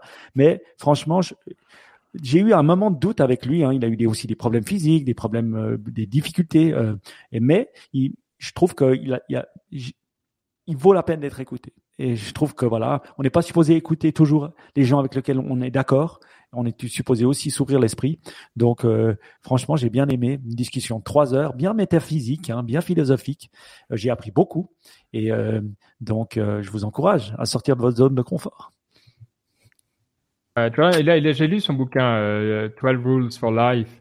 et de nouveau, je pense qu'on on comprend pourquoi il offre des repères. Alors c'est c'est très masculin. Hein. Euh, c'est vraiment un gourou pour des, jeunes Américains qui se retrouvent plus et puis qui se retrouvent pas dans ces, ces mouvances plutôt woke, hein, comme on l'appelle maintenant, mais sans, que ce soit négatif, mais qui cherchent un autre cadre peut-être plus rigide euh, et euh, plus structuré, disons. Et c'est vrai qu'il y a, il y a quelque chose. Alors j'étais aussi souvent à me dire c'est pas comme ça que je le ferais mais je crois que les personnes qui vraiment disent ah Jordan Peterson c'est le diable parce que comme on voit sur les réseaux sociaux, je pense que ça vaut la peine de d'écouter, de dire ce qu'il fait. Oui, des fois il part un peu, il est aussi un peu des fois un peu bizarre et tu te dis oh là là où, où il va le copain? Et des fois c'est pas très clair. Mais voilà, il faut pas prendre le pire d'une personne, il faut essayer de prendre le meilleur et le meilleur de ce qu'il fait des fois c'est quand même très très bien. Donc oui. Après, c'est vrai que le mot gourou est toujours un peu, euh, surtout hein, à juste titre, hein, parce qu'il a été tellement usurpé que c'est c'est pas quelque chose comme on entend en Inde. C'est quelque chose qui est, qui qu'on n'aime pas hein, comme nom euh, euh, chez nous. Ce que je comprends, hein, parce que ça a été mal utilisé. Mais je, je le nommerai pas comme ça. Mais enfin, pour ceux que ça intéresse. Et Baptiste, tu nous dois, euh, bah voilà, un petit, une petite photo avec Lex Friedman. Hein, ça marche. J'essaie de faire ça. aussi. Et puis aussi, vu que tu es au MIT, il n'osera pas te dire non. Hein. Parlant de bouquins. Euh, oui, parlant de bouquins. Ben euh, Oui, ah, bah, c'est toi, euh, c'est pas moi. Alors, j'ai, le premier, il est de moi, oui. Ah, il est de ah. toi. Non, non, je ne lis pas des trucs comme ça, non. non, c'est le premier bouquin, ça s'appelle The Precipice et c'est en gros sur le. J'avais déjà parlé de Effective Altruism dans dans oui. et c'est l'un des bouquins qui est dont les gens parlent beaucoup dans Effective Altruism. Là, à MIT, donc dans leur locaux de Effective Altruism, ils ont genre ils ont je sais pas une étagère avec 20 fois ce bouquin, je pense, pour le donner à qui passe. Et Ah oui. c'est en gros sur les risques existentiels et le, les façons dont l'humanité pourrait euh, s'éteindre de manière prématurée. Quoi, je sais pas s'il y avait une météorite qui venait, s'il y avait alors la, la météorite en fait, en lisant le bouquin, tu te rends compte que c'est pas le plus gros problème, mais euh, notamment les risques par rapport à l'IA, les risques par rapport au- aux biotechnologies aussi, dont on n'entend pas beaucoup parler. Enfin, plein de choses comme ça. Le bouquin est vachement bien écrit, c'est intéressant, c'est euh, c'est pas pessimiste dans l'absolu parce que tu vois, le gars, il te dit, ouais, il y a ces risques, ce truc, ce machin, mais il explique aussi comment tu peux les résoudre. Enfin, que- quelles sont les pistes pour le résoudre. Il est aussi très, euh, il est très optimiste par rapport à la capacité de l'humanité, tu vois, et par rapport au fait que il y a beaucoup de valeur dans le fait que l'humanité survive. Tu vois, c'est ça aussi qui est, je trouvais, très, euh, très optimiste. Donc c'est pour ça, franchement, un très bon bouquin. Ça se lit bien. Pareil, c'est pas genre, c'est pas euh, nerdy ou quoi. C'est vraiment, c'est vraiment très bien. C'est pas un truc de philosophe. Donc vraiment, si vous pensez à, euh, au futur et que vous êtes angoissé par le changement climatique, lisez ça et euh, vous serez angoissé pour autre chose. Et euh, non, non, mais vraiment, c'est c'est pas. Moi, j'ai une question pour toi. C'est pas mal pour ça que parce que c'est plus, c'est très, très rationnel. C'est ça aussi peut-être la dernière Oui. chose que je voudrais dire, c'est que c'est vraiment une vision qui est ultra, qui est très rationnelle des choses. Et c'est pour ça que j'aime aussi bien parce que c'est très facile de tomber dans ce genre de truc. Oh, de toute façon, on survivra pas. De toute façon, le changement climatique, machin et tout. Non, là, c'est vraiment rationnel. Et pour ça, je trouve, c'est pour ça aussi que je dis qu'en quelque sorte, c'est rassurant. Moi, j'ai une question pour toi, parce que toi, tu travailles dans ce monde euh, de la de l'IA, et puis justement, on parle comme quoi c'est un gros risque. Donc, toi, en tant que développeur, en tant que, euh, ben, on va dire, ingénieur dans ce monde-là, est-ce que ça t'aide à, à percevoir des risques que tu n'avais pas vus? Non, tendance à dire que pas vraiment parce que c'est ah mais mais c'est le truc avec l'IA de base, tu vois, c'est que le le souci c'est que on développe des trucs, on développe des trucs, tu vois, ils sont de plus en plus performants, mais sans jamais que tu te dises ah il peut il fait ce qu'il veut, tu vois, genre le, ça reste des choses qui sont relativement bien cantonnées. Et le souci c'est que ben si demain on arrive à faire un truc qui est pas cantonné, là t'as un risque qui est tout de suite, tu vois. Et c'est pour ça, Mm. en fait, le risque de l'IA, c'est pas tant de, il est pas dans le, le truc incrémental, tu vois. Ça, je pense que c'est vraiment, c'est un peu, justement, les gens qui disent, oh, le GPT-3, c'est dangereux parce qu'il y a des biais racistes et tout dedans. Ça, c'est globalement, c'est un peu du, c'est exagérer les choses, tu vois. Et c'est, c'est du, euh, comment dire, tu fais une tempête de rien, tu vois. Par contre, le, le risque de l'IA, c'est que, ben, on progresse, on progresse, et demain, t'as une IA qui est plus puissante que les humains, coup. parce que c'est ça le souci. Et là, ben, on sait pas quoi faire parce que, ben, si on n'est pas prêt, on aura du mal à anticiper ce qui peut se passer, les trucs dangereux. Enfin, c'est- plus à ce niveau-là. Et c'est ça que tu te rends compte en, en lisant le bouquin, qui est vachement cool. Ok, très bien. Ben, moi, je, lis en ce moment un bouquin que je suis en train de finir. Est-ce que vous connaissez euh, la famille Gracie? Non. Non. Alors, c'est eux qui ont popularisé euh, le ji- Jiu-Jitsu brésilien. D'ailleurs, ça s'appelait le Gracie Jiu-Jitsu, hein, qui est qui est une forme d'art martial euh, de combat euh, MMA qui a donné. Ils ont beaucoup gagné dans le MMA et c'est une famille. Et il y en a un des des, des gaillards qui s'appelle euh, Rickson Gracie, qui a d'ailleurs, il paraît, jamais perdu un combat. hein. Euh, et puis c'était des des vrais combats hein, qui duraient longtemps, avec vraiment. Et c'est on l'appelait, je crois aussi, son nickname l'anaconda parce qu'il il mettait des gens au sol et puis il les faisait forcément soit s'évanouir, euh, soit il leur cassait le bras, soit il tapait par terre. Et euh, en tout cas, c'est assez incroyable de voir cette personne et cette famille, euh, voilà, qui a pas fait tout juste, hein, mais euh, dont les grands-parents déjà euh, étaient dans ce, ce domaine-là, mangeaient bien, faisaient attention, et ils ont créé quoi, une, une plein d'enfants qui sont devenus hyper bons et puis ils les ont toujours éduqués, ben voilà, à, à se dépasser, euh, à faire aussi du jiu-jitsu. Et puis euh, je me suis dit peut-être je devrais m'y mettre. Hein. Ça fait longtemps parce que ben euh, des, euh, des gars comme Joko Willing en parlent beaucoup. Euh, donc je me suis dit est-ce que je devrais? Et j'ai une j'ai une, une école à, à deux kilomètres de chez moi qui a l'air pas mal. Donc potentiellement je vais m'y faire. Ben, tu viens avec moi si je commence? Euh, faut que je regarde ce que c'est. Je, je ne sais pas ce que c'est. Euh, Mais c'est une sorte de forme de karaté. C'est du judo plus plus si tu veux, avec beaucoup plus de, de trucs. Mais voilà. Mais Ok, en tout cas, ouais, les- non, même Zach, euh, Mark Zuckerberg c'est un CMI, j'ai vu, et a l'air d'aimer. Je me suis dit bon ben alors euh, il faut il faut le faire. Si si Mark y va. Mais enfin voilà. En tout cas, le bouquin est génial. Il est il est vraiment assez excellent. Euh, il n'est pas seulement sur le karaté et le cassage de gueule, il est aussi sur la, la vision. En tout cas, moi j'aime bien et c'est bien cool. Donc Gracie, je vous ai mis le, le petit euh, le petit lien dans les notes de l'émission. Parfait, parfait. Euh, on avait aussi des audiobooks. Ouais, euh, je sais pas, est-ce qu'on va parler Allez, je vais, je vais juste vous parler peut-être de un, je vous parlerai d'autres la, la, la fois prochaine. Euh, il y a un bouquin que j'ai bien aimé euh, qui s'appelle Quiet, The Power of Introverts in a World That, that Can't Stop Talking. Donc, euh, Oui. quiet, c'est quoi? Tranquille, euh, le, le, pouvoir des introvertis. Euh, et finalement, euh, c'est pas, alors clairement pas un bouquin révolutionnaire. Vous allez vous dire jamais de ma vie j'aurais imaginé que voilà, on est dans un monde d'extravertis qu'on met en avant et ceux qui sont promus, etc. Mais en fait, c'est un bouquin qui est plein de bon sens et qui permet de euh, non seulement de comprendre les personnes, mais si vous êtes concerné, aussi de d'arrêter de culpabiliser et puis de parce que souvent, parce que typiquement moi je peux vivre tout seul, j'ai aucun problème à rester seul, mais pendant des jours quoi. Euh, et le truc c'est que effectivement quand on est euh, comme ça, on peut des fois un peu commencer à à se dire mais c'est bizarre parce que j'aime ça, mais en même temps, il faut être extraverti. Donc, on arrive à le faire et puis on se dit, mais qui suis-je, etc. Et, finalement, c'est ce qu'on discute et c'est là où ça vient des théories qui sont chères à Mike, de Jung, où on a des, des, personas différentes, euh, des, personnalités finalement qui peuvent très bien cohabiter, euh, où on peut être tout à fait extraverti par un moment, mais on revient un petit peu à, à ce qui est peut-être son fondamental, où on a besoin, voilà, d'être tranquille euh, et simplement il faut le gérer, l'accepter, le, le, dire. Euh, et souvent, ce qu'on s'aperçoit, c'est peut-être là euh, le, point le plus important. Et, il y a des cas dans le livre comme ça, mais le livre couvre plein plein de trucs, donc ça vaut la peine de lire. Euh, c'est qu'il y a des personnes qui vont en, en burn-out parce qu'ils disent mais je suis capable de le faire. Je peux être cet extraverti, donc pourquoi je suis pas tout le temps? Et ils essayent de l'être, de l'être, de l'être, et au final, au bout d'un moment, eh ben, à, à pas s'écouter, euh, c'est la recette du burn-out et de, voilà de, choses qui sont vraiment évitables si Simplement, on fait attention à qui on est. Alors, comme je vous l'ai dit, c'est pas révolutionnaire, mais ça fait partie de ces petites choses où ah ouais. Et, moi, sincèrement, ça m'a euh, beaucoup aidé. Je me sens euh, un peu plus efficace, un peu mieux apprécié, quand bien même je pas pas un, mal. Un peu plus extraverti, quoi. Un peu plus, voilà. Maintenant, j'ai envie, euh, j'ai envie d'aller embrasser les gens dans la rue. Je parle tout proche, je parle fort. Enfin, je parle fort, je parle déjà fort. Donc, voilà. Mais bref, non, très très bien. Quiet, euh, c'est un livre que j'ai eu dans ma to read pendant des années parce que chaque fois je me disais ouais, mais ça a l'air un peu. Euh, et finalement, voilà, je regrette pas. Donc, euh, si ça vous parle, n'hésitez pas. Très bien. Trop bien. Et on va finir par la citation. Ah. Ben, la citation, euh, ben, je l'ai entendue justement sur un podcast du collègue abattiste Lex Friedman et euh, je l'ai trouvé vraiment génial. Même si j'ai jamais lu ses bouquins, ça vient de Nietzsche. Euh, j'ai jamais lu ses bouquins, mais un de ces quatre, je vais les lire, je crois. En tout cas, des résumés. Euh, elle dit la chose suivante. Donc, tu vas devoir traduire, hein, Baptiste. Pas de souci. Mais vu que tu vis aux États-Unis, ça ne va pas être un problème. Ça va. Alors, Frédéric Nietzsche. Friedrich Nietzsche, on va dire en allemand. You must have chaos within you to give birth to a dancing star.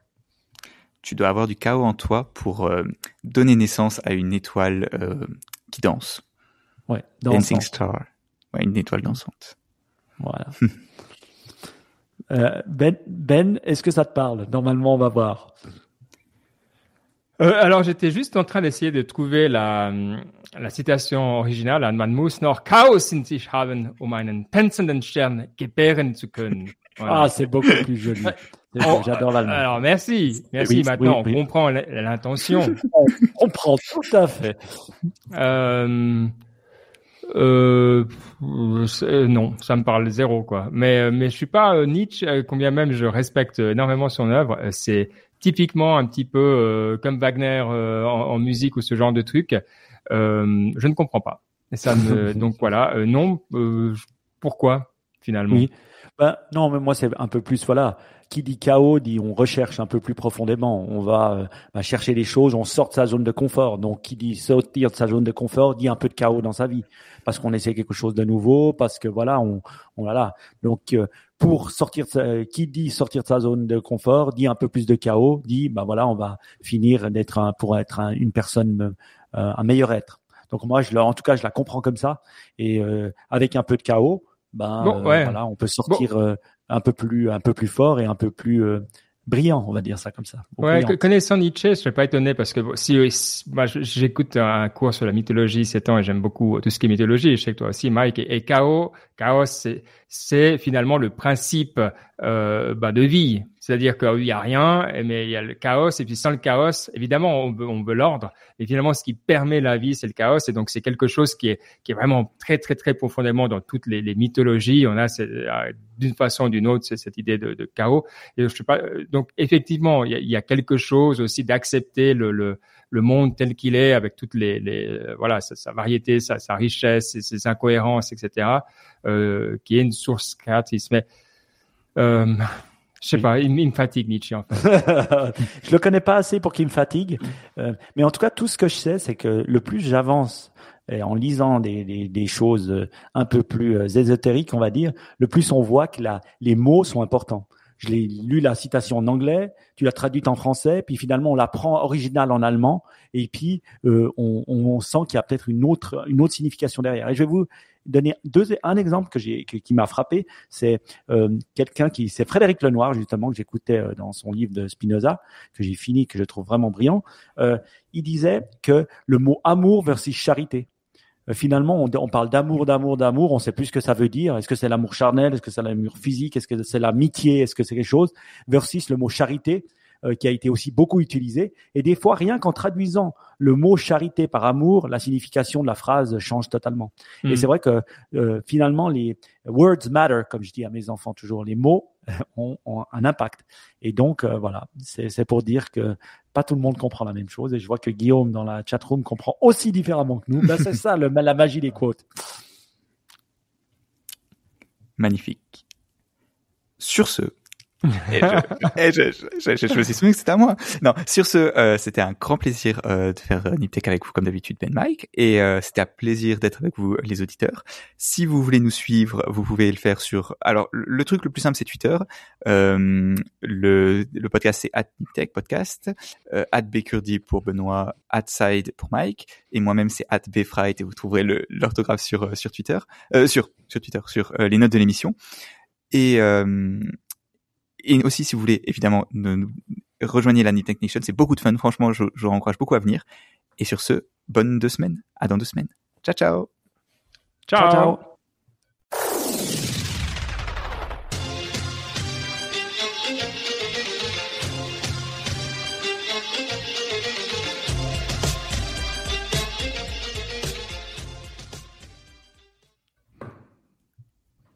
Boom Bon, il nous faut deux choses, un titre de l'émission, une image. Et moi, dans deux semaines, je suis pas là. Dans deux semaines, je suis en Allemagne. Et puis, la semaine d'après encore, je suis en Israël. Hooray! Enfin, Tel Aviv. Euh, ah, je cool. me réjouis. Je suis en train, on a, on a déjà choisi des restos. Ça a l'air tellement incroyable. Euh, enfin, moi, j'adore ah, la, la, cuisine méditerranéenne. C'est bien. Oh là là, ça a l'air tellement bon. C'est souvent quand je vais, bah, je vais souvent en Allemagne, donc quand on m'invite au resto, je suis là, oh, c'est la, la, galère complète. Et là, j'ai gardé les plats, mais je me réjouis tellement d'y aller. Bref, ça va être cool. Euh, mais du coup, je suis pas sûr d'être là dans deux semaines, mais si vous êtes les deux là, euh, bah voilà. Quoi. On fera avec oui. joie. Mmh. Donc cool. Mais Parfait. quel est le titre de l'émission? Déjà euh, On peut faire un truc avec le truc de, de Loïc Lemeur. Comment ça s'appelle? Euh, Pawa. Padawan, tu peux l'appeler. Pa power, power, parce que c'est power, hein, je pense qu'il veut dire. Power to the people. Power to, to what? Power euh... to psychedelics. Power to. Tu peux mettre Pawalps. Pawalps. Pawalps, tellement bon. Boom. Tu vois, Pawalps, ah, oui. parce que avec le mot Alps, euh, Alps on fait, yes. Mais oui, Pawalps. Comme ça, on fait un petit truc, euh... un petit, un petit machin drôle, mais, mais euh, malgré tout, respect à Loïc. Euh, moi, je pense que ah, moi, c'est avec plaisir j'irai à cette conférence, même si elle est un peu wou parce que j'aime bien wou Beaucoup. Ah ouais, non. Beaucoup wou Avec des buzzwords. Voilà. C'est cool. Et, ouais, c'est ça. Web3, consciousness and Web3. Mais pas tous les Web buzzwords. AI, consciousness. Ouais. Moi, moi j'ai une question. L'image, tu vas mettre quoi? Power? Eh ben, Quand on aura tous, euh, c'est quoi le, le euh, Starlink. Je vais mettre, attends, mettre... je vais mettre people attending a conference. Power uh, Starlinks. On psychedelics. Tiens, on va voir. Ouais, après, après c'est ça, ça prend un peu de temps, mais maintenant on est deux à pouvoir chercher. Donc là, le, dès qu'on trouve quelque chose de bien. Moi, j'aurais euh... mis Starlink, uh, uh, using your Starlink in a pool. J'aurais mis ça, puis j'aurais regardé ce que ça donnait. Parce que, tu vois, tu as Starlink et puis tu as la piscine avec. Ça, ça, ça donne plutôt cool. Ah ouais, ouais. Et alors, on lui donne combien comme note, les gens, euh, à notre ami Baptiste? Euh, On va le faire en live, puisqu'ils sont dans le chat. Sur 10. 10 étant la meilleure note, 0 étant la plus mauvaise. Vas-y, ceux qui sont encore dans le chat, ils peuvent nous mettre la note qu'on donne à Baptiste pour ce soir. Moi, qu'est-ce que je te donnerais? J'ai trouvé très bonne tonalité. J'ai trouvé que ça a donné des débats différents. Ce que j'ai trouvé bien aussi, c'est Ben avec un autre rôle, euh, un peu plus de, de, commentateur, qui, mais qui lui va bien aussi. J'ai trouvé, j'ai trouvé top. Oh, Euh, je, suis d'accord 9.5. avec ça. Oh là là, c'est très, très Voilà, bien. pas 20, pas 10 parce qu'il y a toujours une marge, une marge d'improvement, mais Très bien, voilà, j'ai trouvé. J'ai trouvé, bien. J'ai trouvé qu'il avait une bonne tonalité. Euh, ouais, une tonalité, voilà. Il, expliquait bien les trucs. Je lui donnerais, euh, allez, on va être gentil, euh, huit et demi. Voilà, Ouh, parce qu'on peut toujours s'améliorer. Mais si je donne plus que 8, c'est c'est que c'est déjà vachement bien. je donne rarement plus que 8. Et euh, donc c'est bien. Donc euh, je dirais ça avec euh, room for improvement, de laisser moins de blanc. Oui, mais ça, c'est, l'habitude, ça. t'as- a dit c'est l'habitude d'attendre. Et puis de toute façon, tu t'en fous parce que je sais que quand tu fais le podcast, ah non, tu réduis, on ne réduit plus les blancs. Non, on fait pas ça. les. Mais, mais les gens peuvent le faire. Oui, oui, oui, c'est cool. Ouais, je pense que c'est ça, le, le blanc, la- la- l'attention. Et puis, alors moi, j'enlève encore un petit demi-point euh, pour le rythme. Parce Ouais. que, euh, il faut Ah oui, lui, il voulait que tu ailles plus vite. Il faut nous pousser Il un peu. Donc là, on a, on a traîné un peu, à mon avis. Donc, euh, Je voilà. sais, je t'entendais, Ben, pendant le, la partie inspiration. de, Il allez hop. Je vais aller me coucher, je dois me lever. Une heure. Tu dois Mais aller. déjà avant, c'est vrai quand vous entendez. Voilà. Non, non, c'était vachement bien. Non, à part ça, c'est vrai que c'était très cool. Et puis, euh, le, surtout, parce que moi, ce que je trouve, ce qui rajoute, euh, où tu fais mieux que moi, c'est euh, comme tu connais les dossiers, tu as préparé les liens. Je trouve que l'introduction, en fait, elle est mieux parce que tu, tu sais où tu avais l'intention, tu sais où tu veux en venir, euh, pourquoi tu as choisi le truc? Et ça, je trouvais mieux. Donc, euh, ouais, à mon avis, ça, c'est un truc peut-être qu'il faut, regarder pour le, pour le futur, qui est, qui est vraiment bien, quoi. Oui, Hmm. exact. Donc voilà, donc en fait, voilà, c'est les, les, les, les area for improvement, ils sont assez superficiels, donc c'est une bonne nouvelle. Bon. C'est bon. Est-ce qu'on a une photo? Est-ce que tu as, généré les DALI comme un fou ce temps? Ouais. mais j'ai pas l'accès. Oh, Enfin, j'ai l'accès, mais j'ai pas le compte. Parce que il faut que je, enfin bref. Long story short, c'est assez chiant. Je, je sais pas pourquoi mon numéro français, il a un peu de mal avec les SMS. ok, attends alors, attends alors, je vais, je vais vous, euh, je vais vous partager, euh, Attention. je vais Vous partager, euh, faut- on- euh, ouais, attends, je vais partager carrément l'écran. Où est-ce qu'on est, euh, Comment on partage l'écran euh, Share screen? Ah, je vais demander l'autorisation. Enter Ah your oui. screen, ouais. Euh, ouais, il me prend que un screen. Bon, dites-moi ce que vous voyez. J'espère que vous n'allez pas vous voir vous. Non, on voit le. Ah, voilà. Ouh. Alors la piscine et les satellites. C'est assez, Starlink- euh, Et puis c'est un peu power, tu Oh, vois. C'est un peu. euh, Ouais, c'est beaucoup power, je dirais même. ça, Power to the max. Oh, celle-là, elle est tellement cool. C'est celle que j'aurais choisie. Ok. Et mais Dali, j'adore. Starlink. Oui, et puis tu vois, tu as la consciousness. Mais c'est c'est fait pour nous, ce truc. Non, c'est hyper cool. hein. Après, tu je vois, trouve que les, les AI, ils prennent des psychedelics, tu te dis, c'est tellement beau. Ouais, moi, le truc que je trouve un poil moins, moins bien, c'est tout ce qui est photo. Je trouve qu'elles sont, jusqu'à qui, parce que là, ils sont en train de travailler sur le- comment ils veulent donner. Ils arrivent à faire des têtes, mais ils osent, enfin, ils veulent pas, Ouais. tant qu'ils sont pas sûrs de, de droit, de personnes ressemblantes et tout ça, le faire. Euh, et sincèrement, donc c'est nul en photo. Mais dès que tu fais un peu en peinture et des trucs un peu artistiques, c'est vachement bien, quoi. Ok, Ouais. bah alors écoute, on va en- on va envoyer aussi, euh, on va t'envoyer aussi ça, euh, la photo avec tout. Ouais, ça sera bon. Magnifique. Merci. Bon, bah cool. Donc merci à tout le monde. Merci à Ciao, tout le monde. ciao. Et sur ce, ciao ciao. Ciao.